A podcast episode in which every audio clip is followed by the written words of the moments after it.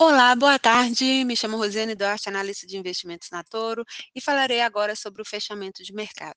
Hoje tivemos a divulgação de dados do PMI aqui no Brasil. Esses dados, eh, como podemos observar, o PMI industrial mensal, ele veio em menos 0,6 e era esperado menos 0,3. O PMI de serviços, que veio 50,6, era esperado também um valor de 50,2. Mas quando observamos ali o PMI composto, ele tinha uma expectativa de 49,6 e veio 50,6.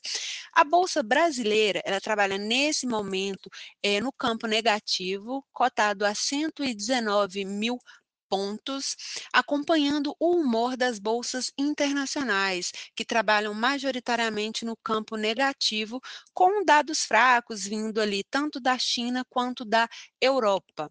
Em relação ao dólar, hoje ele opera em campo positivo de quase 1%, cotado a 5 mil pontos que é ali uma forma de proteção e aversão a riscos por parte dos investidores.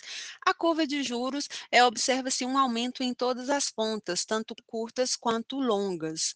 E também, ao observarmos os ativos, verificamos ali que Petro, Açaí e Raiz estão é, com as maiores altas do Ibov e as maiores quedas, ou seja, na contramão do Ibovespa, do Ibovespa temos Via Varejo, Gol, Azul e CVC.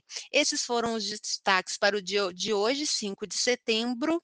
Muito obrigada, tenham todos uma boa tarde.